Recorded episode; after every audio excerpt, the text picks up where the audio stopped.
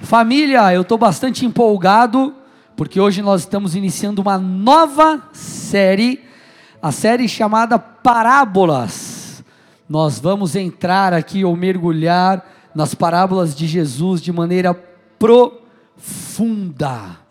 E como é o tema que eu gosto, quando eu quero, eu quero te encorajar, comece a estudar as palavras, as parábolas de Jesus um pouco mais a fundo, gaste tempo lendo, enfim, corra atrás, materiais para quê? Você compreenda, porque ali, gente, estão verdades poderosas, sabe por quê? Porque através das parábolas, que eram histórias contadas por Jesus, mistérios do reino eram revelados. Escute, Jesus revelava mistérios, ele trazia clareza, verdades profundas através de parábolas. Parábolas foi algo tão marcante no ministério de Jesus, já havia sido profetizado, você vê o salmista profetizando que Jesus falaria por parábolas. Isso é tão importante, é tão, tão essencial no ministério de Jesus, que nós vemos cerca de 40 parábolas sendo contadas pelo nosso mestre. Obviamente, se eu fosse falar de todas elas, seriam 40 domingos, isso daria praticamente, sei lá, uns nove meses. Então não tem como nós tratarmos de todas, então nós vamos costurar algumas, falar de outras. E hoje nós iremos aprender sobre três parábolas que elas se conectam entre si e apontam para um tema central, que é o retorno do nosso Senhor Jesus Cristo. Então a primeira parábola, ou as primeiras parábolas que nós estudaremos, a primeira, o primeiro tema dessa nova série é Jesus está voltando, prepare-se. Amém? Jesus está voltando, prepare-se. Alguns se alegram, outros tremem, mas isso nos ajuda a encontrar o caminho, aleluia. Então nós vamos entender a conexão através de três parábolas. A parábola do servo bom e do servo mau, elas estão lá em Mateus, final de Mateus 24 e Mateus 25. A parábola das dez virgens e a parábola dos talentos, talvez você as tinha lido, de maneira isoladas, mas na verdade elas, se lidas de maneira contínua, porque de fato assim o nosso mestre fez em sua explicação, tudo ficará mais claro em relação ao retorno do nosso Senhor e falará sobre como devemos nos comportar. E é isso que nós vamos aprender hoje. Vocês estão preparados ou não? Aleluia. Mas antes de nós falarmos das parábolas especificamente, eu quero compartilhar com vocês e explicar por que Jesus falava por parábolas. Então, parábolas, gente, eram, é, eram como que analogias. Ele contava uma história para explicar uma verdade. Eram as histórias de Jesus. Agora, por que ele falava assim? Nós vemos a resposta disso em Mateus 13, versículos 10 a 15. A Bíblia diz: Então os discípulos se aproximaram de Jesus e lhe perguntaram: Por que o Senhor fala com eles por meio de parábolas? Ao que Jesus respondeu: porque a vocês é dado conhecer os mistérios do reino dos céus, mas àqueles isso não é concedido. Pois ao que tem mais, mais será dado, e ao que e terá em abundância, mas ao que não tem, até o que tem lhe será tirado. Por isso falo com eles por meio de parábolas, porque vendo não veem, e ouvindo não ouvem, nem entendem. Assim, nele se cumpre a profecia de Isaías, que diz: Ouvindo vocês ouvirão e de modo nenhum entenderão Vendo vocês verão e de modo nenhum perceberão, porque o coração deste povo está endurecido. Ouviram com os ouvidos tapados e fecharam os olhos, para não acontecer que vejam com os olhos, ouçam com os ouvidos, entendam com o coração, se convertam e sejam por mim curados. Jesus aqui explica e traz a resposta sobre isso. Então esse texto deixa claro dois motivos pelos quais Jesus falava por parábolas. O primeiro deles é para esclarecer verdades profundas, trazer uma, uma, uma, um ensinamento profundo de uma forma clara, simples, ok? Então, esse é o primeiro motivo. Jesus trazia através de questões, é, é, é, é verdades contextualizadas, verdades da época, é, é, ele falava de uma forma que o povo daquela região entendesse de maneira muito clara, ok? Então, um dos motivos pelos quais Jesus falava por parábolas era trazer clareza verdades profundas, um melhor entendimento. Agora, o segundo motivo era para esconder verdades profundas de pessoas que não queriam de fato abrir os seus corações a Jesus. Deixa eu te falar uma coisa. No meio do povo que ouvia Jesus, tinha aqueles que Imagina, Jesus estava numa determinada fase no seu ministério contando uma parábola. Já existia ali aqueles que se converteram, creram em Cristo e tornaram seus discípulos. Existiam outros que eram ouvintes, talvez curiosos, mas que estavam ali abertos, dispostos a, a entenderem, receberem a boa notícia e terem a oportunidade de crerem no Filho de Deus. Mas existia entre os ouvintes de Jesus aqueles que deliberadamente não queriam seguir a Cristo, aqueles que rejeitavam deliberadamente o Filho de Deus. Muitos líderes judeus viveram assim. Então Jesus, ele falando por parábolas, aqueles que tinham o coração aberto, aqueles que tinham, como Jesus disse, ouvidos para ouvir, eles entendiam o que Cristo estava ensinando. Agora, aqueles que estavam com seus corações endurecidos e não dispostos a abrir, eles não entendiam a revelação, a profundidade das verdades compartilhadas através de Jesus. Amém, gente? E eu quero aqui falar um pouquinho mais desses dois motivos, desses dois propósitos, para nessa mensagem introdutória, você entender o poder das parábolas e a partir disso a gente caminhar em relação às parábolas que nós iremos tratar hoje. Então, por exemplo, quando Jesus, falando dessa questão da, da, do ensino contextualizado, dessa forma de, de Jesus falar para que as pessoas entendessem com clareza. Jesus, em um determinado momento, ele queria explicar para os seus ouvintes é, a importância da pessoa estar disposta a receber um ensino, ah, sobre as pessoas se apresentarem diante de Cristo, diante das verdades de Deus, com um coração ensinável, não com um coração duro, mas como alguém que quer aprender. Então, o que, Jesus fez para explicar essa verdade? Jesus não apenas ah, ah, falou ou quis dizer o seguinte: gente, vamos lá, você tem que ter o coração ensinável, você tem que abrir o seu coração e sua mente para receber a boa notícia. Jesus não apenas falava dessa forma, ele não apenas ensinava o conceito, mas ele explicava, por vezes, através de uma história para ficar mais fácil. E para tal, usando um exemplo aqui específico, Jesus contou a parábola do semeador. Então Jesus queria que as pessoas entendessem a importância de abrir o coração, de receber bem aquilo que estava sendo falado. Como quando nós dizemos aqui, gente, abra o seu coração para receber a pregação, para que fruto seja produzido. Então Jesus contou, como eu acabei de dizer, a parábola do semeador. E por que isso fazia muito sentido? Porque nós estamos falando sobre uma cultura, um lugar, uma região, onde as pessoas tiravam seu sustento da agricultura. Então, se você vai usar um exemplo, você vai explicar algo para alguém hoje, e você fala usando como, né, uma forma de, de, de, enfim, usar o exemplo de rede social, ou de qualquer outra coisa parecida, a galera vai entender. Por quê? Porque está contextualizado. Lá Jesus ensinava, por exemplo, usando o contexto da agricultura, e aquilo fazia muito sentido para eles. Então Jesus falou assim: ó, gente, vamos lá, parafrasear aqui a parábola. Eis que um semeador saiu a semear. Esse semeador, ele estava falando, sou eu. Então estava contando uma história. E esse semeador saiu lançando a semente. Essa semente era a palavra de Deus, era o ensino de Jesus. E aí ele falou, ó gente, a semente ela caiu em quatro solos. E ele falou, primeiro solo, segundo solo, terceiro solo, cada um deles tinha um problema, que era muito contextualizado para a época. E o quarto era o solo preparado, arado, e esse solo produziu fruto. Então Jesus estava encorajando as pessoas o quê? Fazendo analogia com a agricultura, a abrirem o coração, porque o solo daquela parábola era o coração.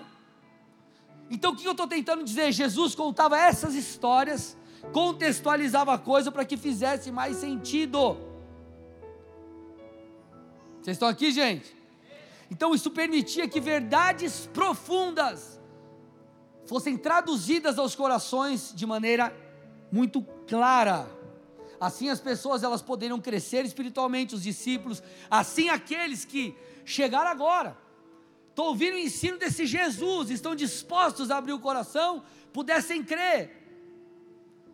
Outra coisa que a parábola, ela, ela era muito, porque ela era muito interessante, porque as parábolas trabalhavam com, com analogias e figuras.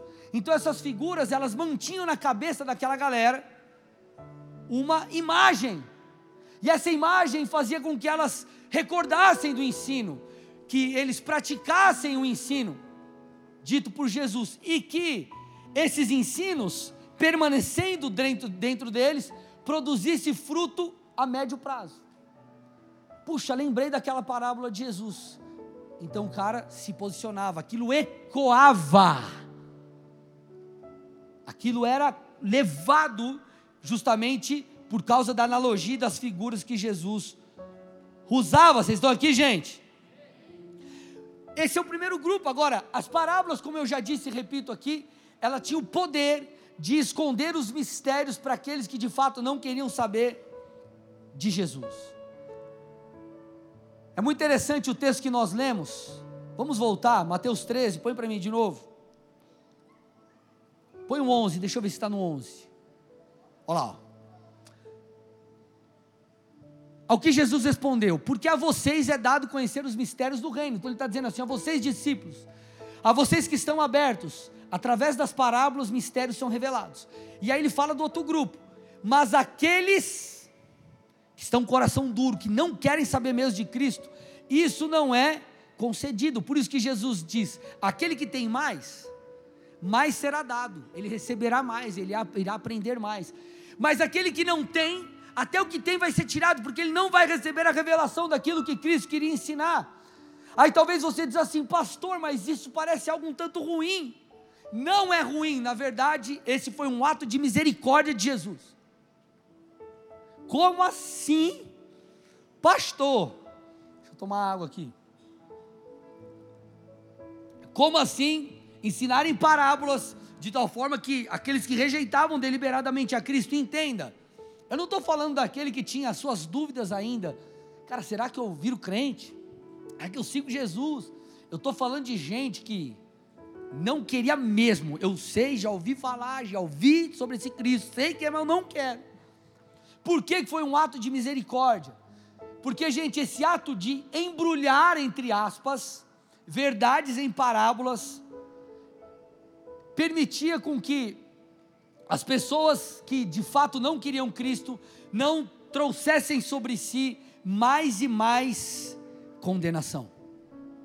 Porque se aquelas pessoas recebessem mais e mais revelação e deliberadamente não quisessem a Cristo, eles amontoariam sobre si culpa sobre culpa. E por isso, gente, há quem diga que Jesus mudou o seu estilo de pregação no último ano do seu ministério, justamente por isso. Você vê, Jesus nem sempre pregou por parábolas, por exemplo, Mateus 5, 9 a 11, põe para mim aí. Sermão do Monte, olha, olha o que ele diz, vê se tem parábola nisso aqui, gente. Bem-aventurados pacificadores, porque serão chamados filhos de Deus. Tem parábola aqui, gente? Sim ou não? Não. Ó, bem-aventurado você que é um pacificador. Você que não quer treta, você que apazigua a coisa, vamos resolver e tal. Vamos resolver a parada. Eles serão chamados filhos de Deus. Passa o próximo versículo. Olha lá. Bem-aventurados os perseguidos por causa da justiça, porque deles é o reino dos céus. Bem-aventurados são vocês quando por minha causa os insultarem, perseguirem, mentindo, disserem todo mal contra vocês. Ponto, Jesus estava sendo claro. Só que Marcos 4,34 diz: E sem parábolas não lhes falava, tudo, porém, explicava em particular aos seus próprios discípulos. Esse texto aponta para é, o que estudiosos dizem que nesse último ano do ministério público de Jesus, ele passou a ensinar apenas por parábolas, e ele trazia clareza, a explicação da parábola apenas aos discípulos, para que não amontoassem sobre aqueles que estavam de fato com o coração duro e deliberadamente, mesmo diante de oportunidades e mais oportunidades, não crescem em Jesus, para que fosse impedido de culpa sobre culpa ser amontoado, então era um ato de misericórdia. Entendido isso, entendido o porquê das parábolas, nós vamos falar aqui sobre o retorno do nosso mestre. E três parábolas, como eu disse, a parábola do servo bom e mau, a parábola das dez virgens e a parábola dos talentos, ensinam isso de tal forma que uma complementa a outra. E para isso eu quero que você, normalmente nós colocamos no telão, mas eu quero que você pegue a sua Bíblia, abre o aplicativo do teu celular aí, abre aí, Mateus 24, abre aí. Abre o capítulo de Mateus 24. Abre aí o capítulo de Mateus 24. Se você abrir Mateus 24 e, e começar a dar uma olhada nos tópicos que existem em sua Bíblia, acompanha comigo, você vai ver, por exemplo, que a Bíblia ela tem uma estrutura interessante. Então ela fala, você vê no início, sobre os princípios das dores. Então você começa a perceber que o contexto da conversa é a volta de Jesus. Então Jesus começa falando sobre o princípio das dores. Você vê aí no versículo 6, ele falando que antes dele voltar, veremos guerras e rumores de guerra. O versículo 7 fala sobre fomes e terremotos em todos os lugares. Mateus 24, 9 fala que os cristãos seriam odiados por todas as nações. Será que você não está entendendo que ele está voltando? Será que você não está vendo que os sinais estão aí? Versículo 10 fala que falsos profetas surgirão mais e mais. Versículo 12 fala que a iniquidade vai se multiplicar e o amor vai se esfriar. Você vê hoje em dia o pessoal tentando é, é, é, validar a, a, a, a relação sexual com crianças. E como que isso acontece? Ah, não, ó, vamos lá, não, não sei qual país que eu vi a notícia aí. Não, ó, de 14 anos a pessoa teve aí um caso com uma menina de 14 anos porque ela quis, então é consensual. Daqui a pouco, irmão, pode fazer com de 14, de 13, de 12, de 11, de 10, de 5, de 3. Teve um, negócio doido aí que fizeram boneca boneca, boneca, aqueles bonecos para ter relação, já que os pedófilos não podem ter relação com crianças de fato, que é crime, desenvolver uma boneca para fazer isso em formato de criança. A iniquidade está crescendo, o amor das pessoas está esfriando, Jesus está voltando. Então, esse é o contexto. Jesus está dando um alerta. Ei, preste atenção. Quanto mais isso cresce, quanto mais nós vemos isso acontecendo em intervalos menores, está se aproximando a volta de Jesus. Depois você segue aí o capítulo, você vai ver ele falando da grande tribulação. Depois você vê é, é, que ele segue falando sobre o seu retorno, e quando acaba, segue em quatro parábolas de maneira seguida. Gente, Entenda uma coisa: quando você vê na Bíblia divisão de versículos e capítulos, isso não é de agora. Isso foi lá, se eu não me engano, no século XVIII que foi estabelecido. Então não existia divisão em capítulo. É, o texto ele era é, é um texto corrido. Então Jesus ele explica, ele fala do seu retorno, ele traz sinais e aí ele conta quatro parábolas. Por quê? Porque ele queria ensinar de maneira mais profunda e clara a verdade sobre o seu retorno. E nós vamos aprender isso. Jesus ele ilustrou quatro parábolas sequencialmente, para que uma, e você vai ver, uma completa a outra. Todas falam de maneira macro sobre a, a, o alerta, sobre estarmos alertas para a sua volta, mas cada uma delas vai trabalhar coisas específicas, construindo algo como um Lego. Isso é realmente incrível. Das quatro parábolas, eu vou falar sobre três, como eu disse: parábola do servo bom e mau, parábola das dez virgens e parábola dos talentos. A segunda, terceira e quarta parábola aí, desse contexto que eu falei para vocês, eu peço que você abra comigo aí Mateus 24, 45. Vamos entender parábola do servo bom e mau. E como eu disse, todas as três você verá a fala sobre estarmos alertas para o retorno de Cristo. Porque Jesus está dizendo: ei, olha os sinais, Ei, vai ter a grande tribulação. Ei, gente, eu estou voltando. E aí ele explica e traz, gente, uma espinha dorsal. Ele traz um, um fundamento ou fundamentos para que eu e você possamos nos posicionar da maneira que ele espera nos tempos do fim. Então diz assim o texto: Quem é, pois, o servo fiel e prudente, a quem o Senhor deixou encarregado dos demais servos, para lhes dar o sustento a seu tempo? Bem-aventurado é aquele servo a quem seu senhor, quando vier, achar fazendo assim. Em verdade lhes digo que lhe confiará todos os seus bens. Mas o que acontecerá se aquele servo, sendo mal, disser consigo mesmo: Meu senhor demora para vir, e começar a espancar os seus companheiros e comer e a beber com os bêbados? Virá o senhor daquele servo em dia em que não espera, e em hora que não sabe, irá aplicar-lhe um, aplicar um castigo severo, condenando com os hipócritas, ali haverá choro, choro e ranger de dentes. Então, basicamente, Jesus ele conta a história de um, um, um servo aqui nessa parábola. Ele traz um contraste de dois comportamentos de um camarada que liderava os demais. Então ele está dizendo: tem um senhor aí que ele designou um camarada para liderar todos os demais servos. E ele fala sobre o comportamento correto e o comportamento incorreto. O primeiro comportamento ali que Jesus fala é um comportamento de fidelidade.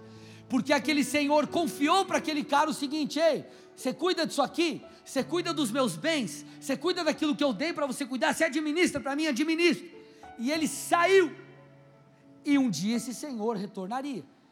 Então, o primeiro comportamento é o comportamento fiel, onde aquele cara mantém-se alerta, cuida do todo, lidera os demais servos até, em obediência, até que aquele senhor volte. O segundo comportamento ilustrado na parábola é um comportamento infiel. E o texto deixa claro que aquele líder, aquele servo que foi colocado como líder, ele aproveita a ausência do Senhor para festejar, presta atenção. Ele aproveita a ausência do Senhor para fazer o que ele quer, para viver a vida do jeito que ele acha melhor, já que esse Senhor não estava presente. E por final, a parábola deixa claro que ambos os comportamentos têm consequências. Aquele que foi fiel seria encarregado de todos os bens daquele Senhor. Aquele que foi infiel na ausência do seu Senhor, ele teria, traria sobre si castigo. Agora, o que é o mais interessante é que no final da parábola ele fala assim, ó, que o castigo daquele servo, daquele líder, seria ir para o lugar onde havia choro e ranger de dentes, ou seja, condenação eterna. Então, o que, que Jesus está dizendo aqui? Ele está dizendo, ei, eu fui, mas eu voltarei em breve. Você precisa ficar alerta. Então presta atenção no contexto. Gente, presta atenção no princípio das dores. O início de tudo. Vamos lá, assim como uma gestação. Conforme vai evoluindo, vai chegando perto da criança chegar, vai crescendo ali os chutinhos, as bicas e as dores, enfim, as dores de parto vão se acelerando até que a criança nasce. Da mesma forma, os princípios da dor, das dores, Jesus traz um alerta. Aí Jesus vem e fala: Ei, virá grande tribulação, fala mais algumas coisas e conta a parábola do servo bom e do servo mau. Ele está tentando dizer, gente, eu fui, mas eu vou voltar, e vocês precisam estar atentos. Você tem que se manter firme, porque eu posso voltar a qualquer hora. E ele está dizendo: o servo que não deu bola para isso, como aqueles, aquelas pessoas que dizem: ah, quando eu tiver 69, 75, 85 anos eu me converto. Se Jesus voltar, para onde você vai, irmão? Então ele está dizendo: permaneça firme, permaneça alerta, fique antenado. Então, quando nós falamos de estar firmes, nós falamos, queridos, de, de manter-se em santidade, de manter-se fazendo aquilo que Jesus pediu, mantendo o nosso coração amando pessoas, não sucumbindo às pressões. Sabe qual foi o erro do servo mau? Versículo 48 de Mateus 24. Ele disse assim: O meu Senhor demora para vir. Sabe o que isso mostra? Falta de temor. E quantas pessoas nós vemos vivendo assim? Porque na verdade, meus irmãos, a falta de posicionamento, de santidade, de largar a promiscuidade, o adultério, a pornografia, de lutar contra a sua carne e se posicionar, ela é resultado de temor. Já o comportamento contínuo assim, fala sobre a falta de temor, é o que tinha nesse cara. Esse cara não temia o Senhor que voltaria. Ele não entendeu o privilégio que ele teve. Ei, escute, nós temos um privilégio de conhecer a palavra. Nós temos o privilégio de termos sido alcançados pela misericórdia de Deus. E nós precisamos estar alertas e atentos. É isso que Jesus está dizendo. Jesus fez questão de contar uma parábola para deixar isso muito claro. Ei, gente, vocês precisam ficar alertas. Chega de brincar com Deus, Ele pode voltar a qualquer tempo. É isso que a palavra grita aos nossos ouvidos. Porque, meus amados, deixa eu te fazer uma pergunta. E se Cristo voltar e nós estivermos em apostasia? E se Cristo voltar e nós estivermos fazendo as nossas más escolhas em relação ao pecado? E se você e eu estivermos deliberadamente guardando rancor em nossos corações,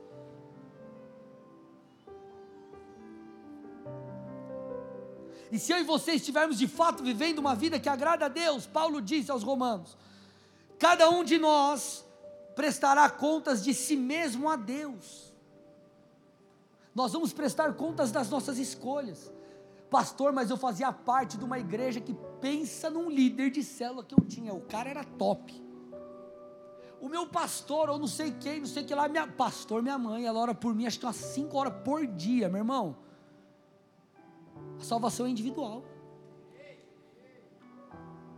Não tem como você pegar a carona no bonde da sua mãe, da sua avó. Vou grudar no coque da minha tia, pastor, ó.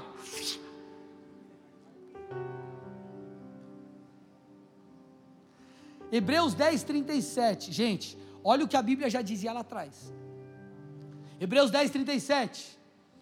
Porque ainda dentro de pouco tempo, aquele que vem virá e não irá demorar. Filipenses 4, 5. Perto está o Senhor. Tiago 5, 8. Diz que a vinda do Senhor está próxima e um texto que para mim ilustra isso de maneira muito clara e poderosa é Apocalipse 3:11. Põe para mim Apocalipse 3:11. Venho sem demora, o Senhor está dizendo. E aí ele alerta: conserve o que você tem, para que ninguém tome a sua coroa. Lembra que eu disse no momento das ofertas, Paulo fala: Eu não corro como alguém que não sabe para onde está indo, eu não luto como alguém que esmurra o ar, mas eu sei que há um prêmio, e esse prêmio é a minha coroa, é a salvação eterna. É isso que ele está dizendo, é a salvação eterna, e a Bíblia está nos alertando, falando o seguinte: ei, conserve aquilo que você tem, para que você não perca a sua coroa. Jesus está voltando, igreja. E eu te pergunto: como está a sua vida? Pare de brincar com Deus. Se você está frio, volte a queimar por Jesus. E essa é a noite que Jesus vai acender tudo de novo dentro de você. Amém? Volte a queimar por Cristo. Pastor, um dia eu chorei na presença de Deus. Ele vai começar a quebrantar você de novo se você se arrepender. Ah, pastor, um dia eu liderei, um dia eu preguei, por que não você se levantar e ser mais uma vez usado por Deus? Porque entenda uma coisa: o nosso Deus é um Deus de misericórdia.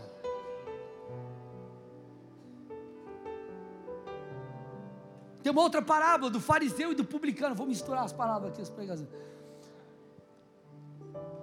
Mas o fariseu, ele orando, ele começa a contar vantagem. Não, eu sou o cara, porque eu jejuo, porque eu faço isso, porque eu faço aquilo. Enfim. E o publicano, o coletor de impostos, que era, meus amados, alguém falando de status, aspas, né, status ou, enfim, visibilidade social, ou como os judeus os viam, era assim como via, por exemplo, as prostitutas, os, os, os, os coletores de impostos, eles trabalhavam para os romanos. Então é como se ele tivesse uma filial, aspas, de Roma. Então ele coletava impostos de uma região, de um certo povo, e tinha que pagar uma quantidade para os romanos, e o que sobrava era deles. Então eles eram odiados pelo povo judeu. Só que a Bíblia diz que o, entre o fariseu e o publicano, naquela oração onde o, o, publicano ele se humilha, ele bate no peito, ele confessa a sua necessidade de perdão, de misericórdia, ele sai justificado. Sabe o que a Bíblia está dizendo? Um cara como esse teve um encontro com a graça. E você, meu irmão, era um filho, é um filho que está distante, o pai está esperando por você. Essa é a noite onde você tem que se abrir, abrir o seu coração e voltar para Cristo. Talvez você abandonou ministério, abandonou os projetos que Deus tem para você. Ei, quando Ele voltar, o que você entregará? As nossas obras, elas são, é, é, não tem como você levar, meu irmão, botar no seu caixão quando você morrer. Relógios, ouro, prata, dólares, euros, libras, você não vai levar. Agora, suas obras você vai levar, porque nosso Deus é um Deus galardoador. Eu vou falar sobre isso depois. O que você vai apresentar para Deus? Alguém que está vivendo segundo para Cristo, segundo as suas obras para si ou vivendo para o seu próprio prazer. Talvez você desanimou da vida de oração, talvez você desanimou da, da, da, da tua comunhão com Deus. Recomece, volte. A nossa postura tem que ser como aquela que nós vemos nos últimos versículos da Bíblia, versículo 17 de Apocalipse 22. O Espírito e a noiva dizem: Vem. Esse tem que ser o nosso clamor. Vem, Senhor Jesus. A tua igreja te espera. Nós estamos prontos. Deus, nós estamos nos santificando. Nós estamos nos limpando. Nós estamos nos purificando. Nós estamos aqui queimando por ti. Então, a hora que o Senhor vier, eu estarei pronto. Eu estarei preparado. Vem, Jesus. Volta, Jesus. Aleluia. Essa é a postura que o Senhor espera de mim, de você. É isso que ele está falando. Não seja negligente com as coisas de Deus, porque ele está voltando. E depois disso, Jesus ele fala, ele ensina, ele trata sobre a parábola das dez virgens. E aqui eu quero falar sobre algumas coisas curiosas. Vocês vão gostar bastante. Vamos lá, Mateus 25, 1 a 13. Então o reino do céu será semelhante a dez virgens que pegando suas lamparinas, saíram a encontrar-se com o noivo. Cinco delas eram imprudentes e cinco prudentes. As imprudentes, ao pegar as suas lamparinas, não levaram óleo consigo, mas as prudentes, além das lamparinas, levaram óleo, óleo nas vasilhas. E como o noivo estava demorando, todas ficaram sonolentas e adormeceram. Mas à meia-noite ouviu-se um grito: Eis o noivo, saiam ao encontro dele. Então todas aquelas virgens se levantaram e prepararam as suas lamparinas. E as imprudentes disseram às prudentes: Deem a nós um pouco de óleo que vocês trouxeram, porque as nossas lamparinas estão se apagando. Mas as prudentes responderam: Não, porque então vai faltar tanto para nós como para vocês? Vão aos que vendem e comprem óleo para vocês. E saindo elas para comprar, chegou o noivo. E as que estavam preparadas entraram com ele para a festa de casamento. E fechou-se a porta. Mais tarde chegaram as virgens imprudentes, dizendo: Senhor, Senhor, abre a porta para nós. Mas o noivo respondeu: Em verdade lhes digo que não as conheço. Portanto, vigiem, porque vocês não sabem um dia nem a hora. Porque vocês não sabem um dia nem a hora.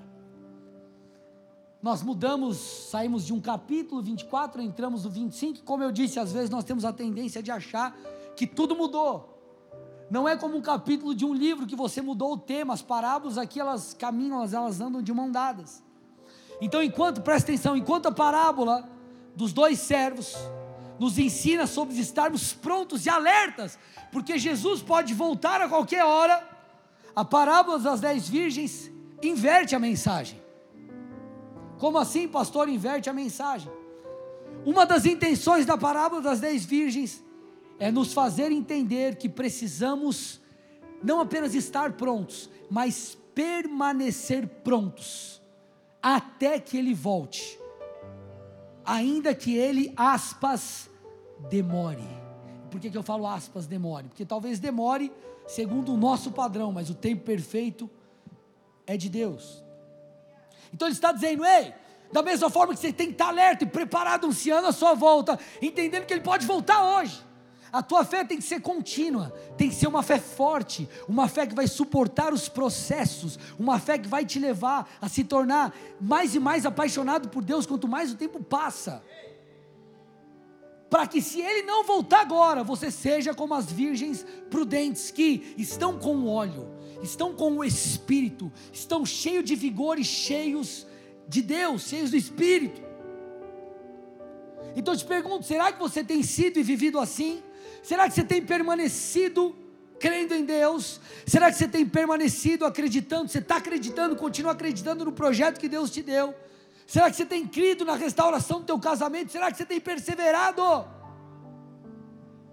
Olha o que Paulo disse. Aumenta o retorno para mim. Atos 20, 24.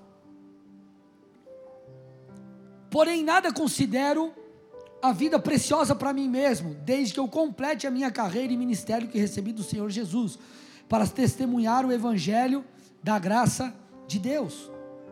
Paulo estava falando: o que eu tenho como alvo é chegar no fim da minha carreira, da minha jornada de fé, é ser salvo, é estar com o Senhor, é cumprir com o meu ministério. Eu não tenho uma visão no hoje, a minha visão é uma visão de jornada, uma visão de história, porque entenda uma coisa, amado, talvez você se converteu em 2005, hoje, 2023, você não, você não toma uma decisão por Cristo, você apenas administra uma decisão que você tomou lá atrás.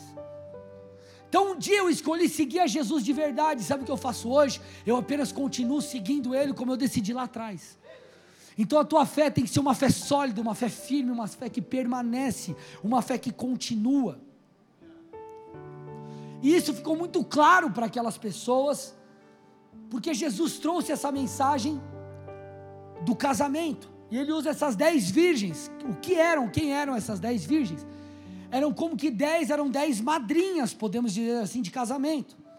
Então, segundo o costume daquela época, apenas mulheres solteiras podiam ser é, como que madrinhas. E o casamento, ele estava programado para tudo acontecer, tudo certo, mas nós vemos na parábola um problema acontecendo. E qual foi o problema? O noivo atrasou. E por que, que ele falou do noivo atrasou e não a noiva, como normalmente acontece? Porque ele estava falando do nosso noivo, era uma história para que as pessoas entendessem sobre Cristo. Então ele conta que o noivo estava demorando e estava ficando muito tarde. O texto relata que as virgens caíram no sono e suas lâmpadas cerimoniais estavam se apagando. As suas lamparinas estavam se apagando. Agora, Pode parecer estranho para mim e para você, porque pastor, mas peraí, como assim, né? A, a, a, eles pegaram no sono, num, num, num, num evento tão importante assim, naquela cultura, talvez hoje, quando você casou, você casou de manhã, casou de tarde, eles tinham naquela cultura casar em outro, nesses horários um pouco mais tarde, inclusive por uma questão de distância, para que as pessoas, enfim, chegassem. Mas qual que era a dinâmica do casamento ali no judaísmo do primeiro século? Como que funcionava? Para você entender, porque talvez você lê essa parábola, você fala, meu Deus do céu, tem nada a ver com casamento aqui no Brasil. E não tem mesmo, porque é daquela cultura. Então a primeira fase era a promessa de casamento. E essa promessa de casamento era formalizada por meio de um contrato. Isso era firmado normalmente pelos pais do noivo e selado por um pagamento feito pelo pai do noivo ao pai da noiva. Você que é pai de homem, prepara o bolso. Você que é pai de menina, manda o QR Code do Pix. Brincadeiras à parte, essa era a primeira etapa do casamento, desse processo, né, para se casar. A segunda fase era o noivado de fato, e começava com a troca pública de votos e presentes entre o casal, até que nós chegamos na festa de casamento, na festa nupcial, nas bodas. Isso daí poderia acontecer até um ano após o noivado. Então marcava ali o, o, o, o, casamento, ele era marcado por uma grande celebração que às vezes durava dias. Então tinha todo o banquete nupcial e a partir daí casados, os pombinhos passavam a viver juntos. E o que a parábola está descrevendo ali é o primeiro dia dessa grande festa de casamento. Então esses noivos já passaram pela primeira fase, segundo chegou o dia do casamento. E o primeiro dia era marcado pela chegada do noivo à festividade. E o noivo deveria chegar e as madrinhas recebê-los, recebê-lo com essas lamparinas, estávamos, por ser de noite, em lugares escuros, por essas tochas. Então recebiam pelas ruas da cidade o noivo, ou na aldeia, enfim, rumo ao destino, rumo à celebração, à continuação da celebração. Porém, a parábola conta que o noivo se atrasou e parte ou metade das madrinhas, metade das virgens tiveram as suas lamparinas apagadas. E isso era muito grave, porque isso as impedia de seguir na cerimônia. Ei, meu irmão, escute. Nós estamos vivendo apenas um pedaço da nossa vida aqui. A grande cerimônia, ou melhor, a abundância nós viveremos com o Senhor. E nós nos casaremos com o Cordeiro. Jesus voltará e nós precisamos estar com as nossas lamparinas acesas. Só que, gente, você vê no final da parábola o noivo rejeitando: ei, vocês foram comprar óleo e voltaram atrasadas. Por quê? Porque era um insulto, vocês não estavam preparadas para o meu casamento. Vocês não estavam preparadas, ei madrinhas, ei virgens. A única coisa que eu falei para vocês é fiquem alertas e perseverem. Eu os levarei a esse lugar. Já que vocês não quiseram, vocês não se prepararam, então vocês ficarão de fora. Sabe o que é a mensagem dessa parábola? Ei, meu irmão, você precisa manter o fogo aceso. Você precisa manter a chama acesa. Você não pode ser um crente de começo de ano, me escute. Pastor, 2023 minha vida vai mudar. Eu te pergunto, vai mudar até quando? Escute, eu não estou te desanimando. Eu estou te encorajando através de uma verdade. Ei, meu irmão, você engatou a primeira engata a segunda, a terceira e não olha para trás, persevera, vai até o fim. Jesus está dizendo: você tem que carregar o óleo. Elas, essas virgens não estavam preparadas para o horário que o noivo ia voltar. Então elas tentaram consertar aquilo, mas quando elas tentaram consertar, o noivo chegou e elas ficaram de fora. E você não pode ser como essa como essas virgens, você precisa ser como as virgens prudentes. Você tem que permanecer queimando por Jesus, você tem que permanecer firme. Meu irmão, eu sei, a jornada com Deus, existem caminhos no meio dela, ou melhor, existem pedras no meio desse caminho. Talvez você se frustrou com gente, gente da igreja, com projetos que Deus tinha para você, achou que coisa ia acontecer que não aconteceu, e meu irmão, escute, você não é o primeiro e essa não será a última vez. Por quê? Porque a jornada, no, é, é, na jornada nós teremos gigantes para enfrentar. Agora o que Jesus está dizendo é: você tem que ir até o fim, você tem que completar, você tem que perseverar. Meu irmão, escute: Jesus precisou esperar 30 anos para iniciar o seu ministério. Depois, iniciando o seu ministério, ele não foi amado por todos, ele, ele recebeu ou ele teve perseguição ferrenha dos líderes religiosos, e por final ele enfrentou a cruz, tudo isso para que depois, para que 2023 anos depois, você estivesse aqui como resultado daquilo que ele fez lá atrás. Então por que, que você quer começar o negócio hoje e achar que amanhã tem que estar concluído? Por que você quer começar hoje e achar que tudo que Deus prometeu tem que se cumprir em 24 horas? Você tem que perseverar, você tem que guardar o teu coração. Então, na parábola do servo bom e mau, Jesus disse: Eu estou voltando, fique alerta, eu posso voltar a qualquer hora. Nessa aqui, Jesus está dizendo: Mas se eu não voltar quando você espera, ou tão logo quanto você imagina, ei, fique firme, para que você esteja preparado quando eu retornar. Gente, isso é poderoso. Olha, olha o que o Jesus está ensinando de maneira macro princípio das dores, grande tribulação, ele traz um monte de coisa. E ele fala: Ei, como que vocês vão se comportar em meio a tudo isso? Primeiro, estejam alertas. Se pecou, não demore em se arrepender não demore em se acertar, não demore, enfim, não espere amanhã para você tomar uma decisão, não espere amanhã para você mergulhar em Deus, não espere amanhã para você orar, não espere amanhã para você se entregar. E Ele está dizendo: ei, isso que você começou não tem que ser uma, uma, uma, um tiro curto, não é uma corrida rápida, não estou falando de 100 metros, estou falando de uma maratona. Vocês estão comigo aqui ou não, gente? Estamos indo para o final, Jeremias 12, 5.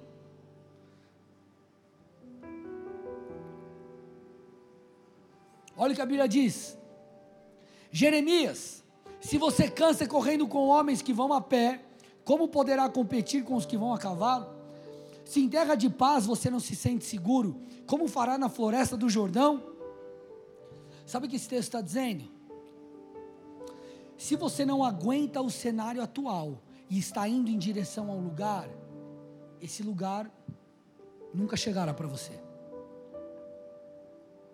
Ai, Deus, que droga! Esses funcionários que eu tenho, oh, coisa ruim, um pior que o outro. Aí lá, você vai no teu quarto e ora, Jesus, por favor, que minha empresa cresça, que minha empresa multiplique.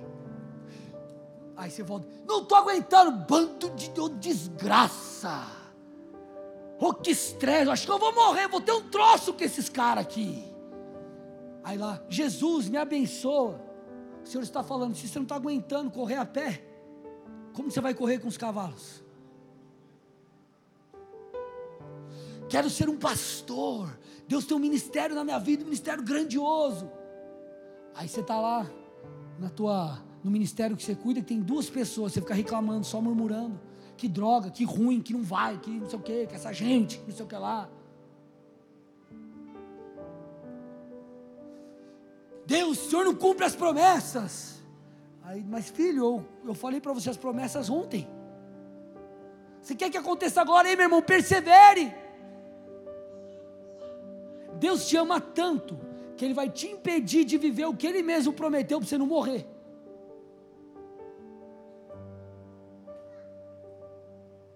Onde está isso na Bíblia, pastor? Elias, meus amados. Elias ele poderia ter ido muito além. Mas depois de ter vencido os profetas de Baal e toda aquela história lá, quando Jezabel o persegue, ele entra numa crise tão grande que ele toma uma decisão. Ele chega a pedir a morte. Sabe o que Deus faz? Deus fala: então tudo bem, Elias. Você cruzou essa linha. Você não está disposto a, a, a ir além. Você quer entregar os betes mesmo. Então, beleza, Elias vai lá, unge o rei, passa a capa, passa o teu ministério, passa o bastão, passa o cajado, passa a missão para Eliseu. Você vai ser quem, gente? Você vai ser como Elias ou como Eliseu? Elias foi um grande homem de Deus, mas em um momento ele sucumbiu. Você vai ser quem? Vocês estão aqui comigo ou não, gente? Então persevere.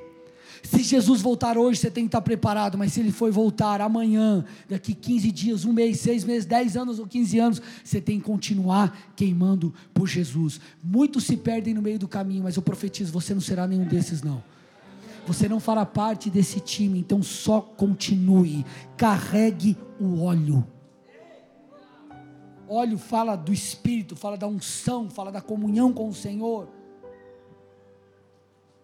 tua prioridade, a prioridade das madrinhas era manter o óleo, é ter óleo para acender as lâmpadas, só isso. E elas não cuidaram do principal, que tipifica a nossa comunhão com Deus, o nosso quebrantamento, a nossa vida com Deus. Então Jesus está dizendo: fique alerta, porque eu posso voltar a qualquer momento, mas também persevere, para que se eu demore a voltar segundo os seus padrões, você seja encontrado como alguém que estará comigo. Vocês estão aqui ou não? Última parábola, parábola dos talentos. Eu não vou ler ela para não alongar aqui a conversa. Depois você pode ler ela lá em casa, Mateus 25, 14 ao 30. Mas essa história, ela fala de um senhor que parte para uma longa viagem. E entenda uma coisa, gente. Hoje, se você sai daqui, você tem o Waze, por mais que esteja trânsito, você consegue ter uma noção do teu itinerário, que horas que você vai chegar, quando você vai voltar, você tem passagem aérea, você tem um monte de coisa. Naquela cultura era impossível você fazer uma longa viagem e estabelecer um itinerário preciso. Por isso, os servos não sabiam com exatidão quando seu senhor voltaria, e eles ficavam aí alguns responsáveis pelo, pelas coisas daquele senhor. E nessa parábola, esse senhor que sai para fazer uma longa viagem representa Cristo. Esse Senhor que representa Cristo nomeia servos responsáveis por seus negócios, para que eles administrassem bem os seus negócios, para quando o, o, o, o Senhor voltasse, tudo estivesse caminhando. E o detalhe da parábola é que desses três servos, cada um recebe uma medida segundo a sua responsabilidade, a sua capacidade. Ele deu cinco talentos a um, dois a outro e um ainda a outro. Os dois primeiros, como você bem sabe, multiplicaram. O que tinha cinco talentos transformou em dez, o que tinha dois transformou em quatro, o que tinha um enterrou. Na verdade, o terceiro, ele foi omisso ao que foi confiado pelo seu Senhor, enquanto ele não retornava, e esse é o meu enfoque. Enquanto os dois primeiros, enquanto o Senhor não voltava, trabalhava de maneira dedicada para o seu Senhor, para o honrar. O último foi omisso, ele fugiu dos seus deveres. Então, meus amados, escute uma coisa. A parábola dos dois servos elogia e encoraja a manutenção da nossa expectativa pela volta de Jesus. A parábola das dez virgens é uma lição sobre esperá-lo pacientemente. Já a parábola dos talentos é um lembrete que nós precisamos trabalhar diligentemente enquanto nós esperamos. Então escute, presta atenção aqui em mim. Jesus está falando do seu retorno, me escute. É a principal coisa que a igreja aguarda. Nós aguardamos mais do que todas as coisas a volta de Jesus. E quando Jesus vai trabalhar pontos sobre a sua volta, ele escolhe falar sobre o trabalho diligente pela causa de Deus. Cara, ele podia ter falado sobre qualquer coisa. Imagina uma pessoa que está morrendo, e ela vai fazer o seu último discurso. Você acha que essa pessoa, ela faria um discurso falando de besteira? Ela falaria de coisas importantes, ela falaria com pessoas que ama, ela usaria os seus últimos, o, o último suspiro de sua vida para proclamar, proclamar aquilo que é mais especial, verdadeiro e importante. Então Jesus está dizendo: ei, da minha volta você precisa saber o seguinte: você tem que estar pronto, você tem que perseverar. Enquanto eu não volto, você precisa trabalhar pela minha causa. Você precisa ser um agente no meu reino. Gente, deixa eu te falar uma coisa: ministério é vida. Ministério é vigor. Se você não se envolve com a causa de Cristo, haverá um buraco dentro de você. Escute, Jesus escolheu contar uma parábola sobre o seu retorno, falando sobre servir a sua causa, servir a Deus e trabalhar para Ele. Quando eu falo trabalhar para Ele, não estou dizendo para você largar tudo, como eu sempre digo, fazer a barraca na igreja, ficar entregando panfleto para ficar evangelizando os outros, não é isso. É você ser o instrumento de Deus onde você trabalha, você levar o reino, você evangelizar pessoas, você se envolver com a igreja local, você se envolver no ministério. Você que toca, se tornar um levita, um adorador, um atalaia, um zelador. Ser do ministério podia dar um glória para incentivar, então vou falar de novo. Ser do louvor, você é atalaia você é zelador, você é da comunicação, você é da zeladoria, enfim.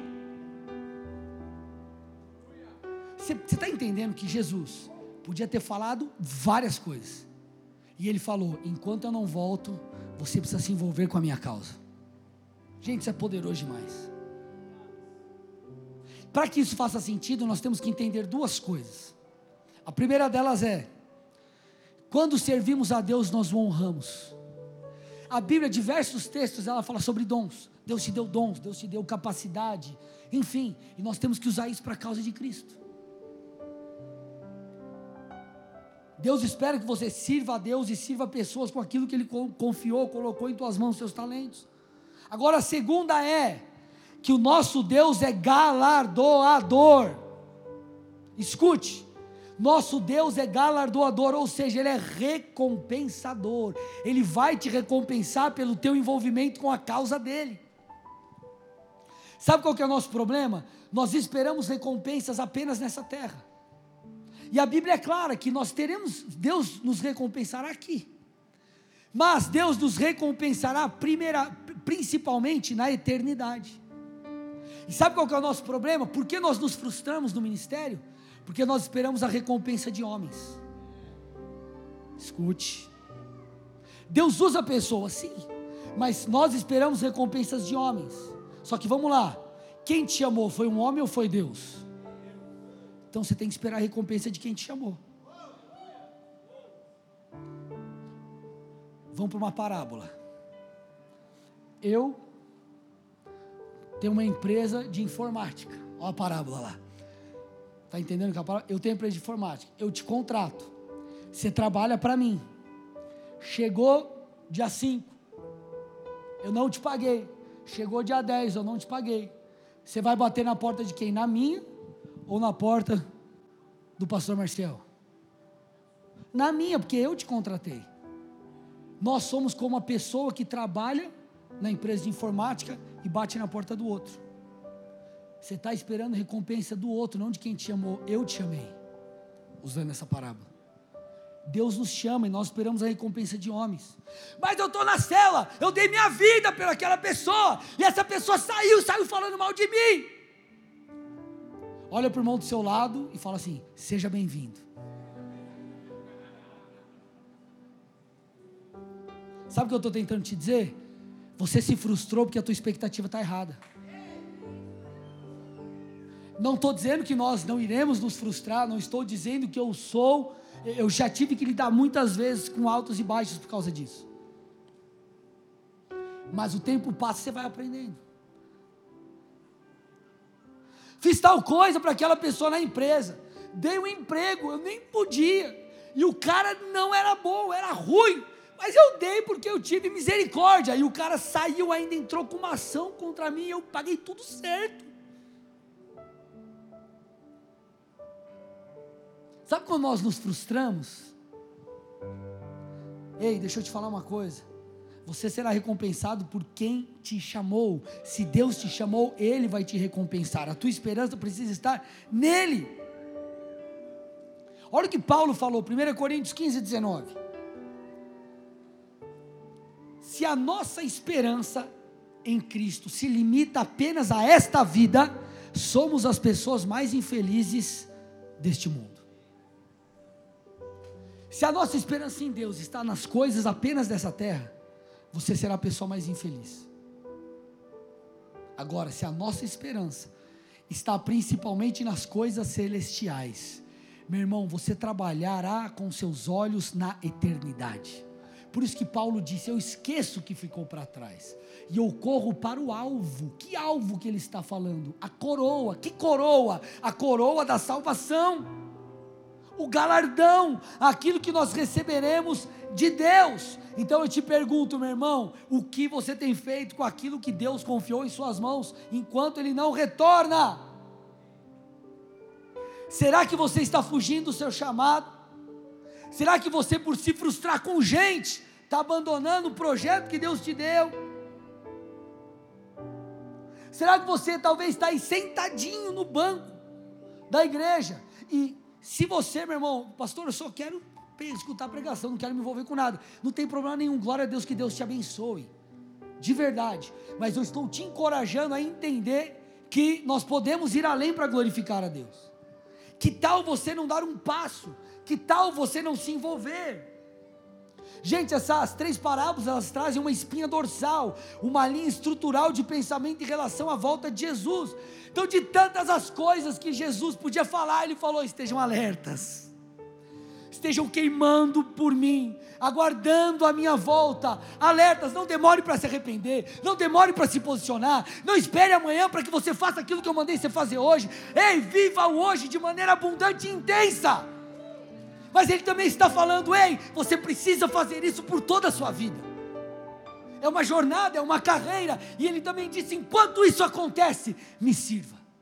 Enquanto isso acontece, se envolva na minha obra. Enquanto isso acontece, volte os seus olhos para vidas que precisam de mim. Então pega essa aqui, irmão. Nós devemos viver como se Cristo retornasse hoje. Perseverar como se ele fosse demorar e trabalhar até que ele volte. Eu vou repetir. Nós devemos viver como se Cristo retornasse hoje, perseverar como se ele fosse demorar e trabalhar até que ele volte. Nós devemos viver de maneira intensa como se ele retornasse hoje, perseverar como se ele fosse demorar e trabalhar até que ele volte. Se eu somo tudo isso, bato no liquidificador, passo no coador e põe no copo, o que, que aparece para mim do todo? Sabe o que é? Sabe para que todas essas parábolas apontam? Para uma vida fiel e cheia de paixão por Jesus. Então ele está falando, igreja, eu vou voltar. Eu voltarei para te resgatar. Mas até que eu volte, você tem que queimar por mim. Você tem que ser fiel.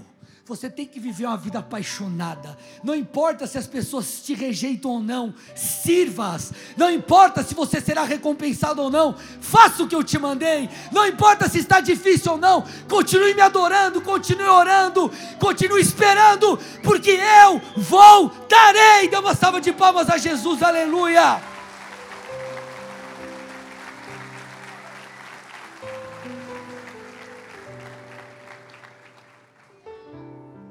Quem ama Jesus e vive com a expectativa de sua volta, mantém-se alerta. Quem ama a Cristo, persevera, permanece. E quem ama a Cristo, serve a sua causa.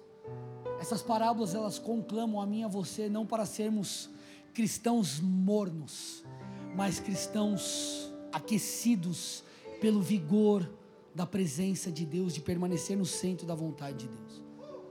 Então, igreja, Jesus está voltando, prepare-se. Deus vai nos renovar nessa noite. O que eu desejo e espero para mim, para você nesse ano de 2023, é que você entregue a sua vida com toda a sua força para Jesus. Que você se posicione e se santifique como nunca antes. Que você continue a despeito das circunstâncias. Por mais que esteja difícil, que você continue seguindo os passos de Cristo, que você continue carregando a sua cruz e seguindo a obra de Deus, que você continue, meu irmão, fazendo aquilo que Ele pediu para você fazer, que você não desista, porque o resultado da sua vida não se resume a essa terra, mas na verdade, tudo o que você está construindo aponta para aquilo que viveremos na eternidade. Se a esperança da nossa vida em Deus está voltada apenas para as coisas dessa terra, nós seremos as pessoas mais infelizes. Mas se os nossos olhos estiverem fixos no Senhor, crendo que Ele é um Deus galardoador, nós o adoraremos e seremos recompensados quando Ele voltar para nos buscar. Feche seus olhos, curva sua cabeça.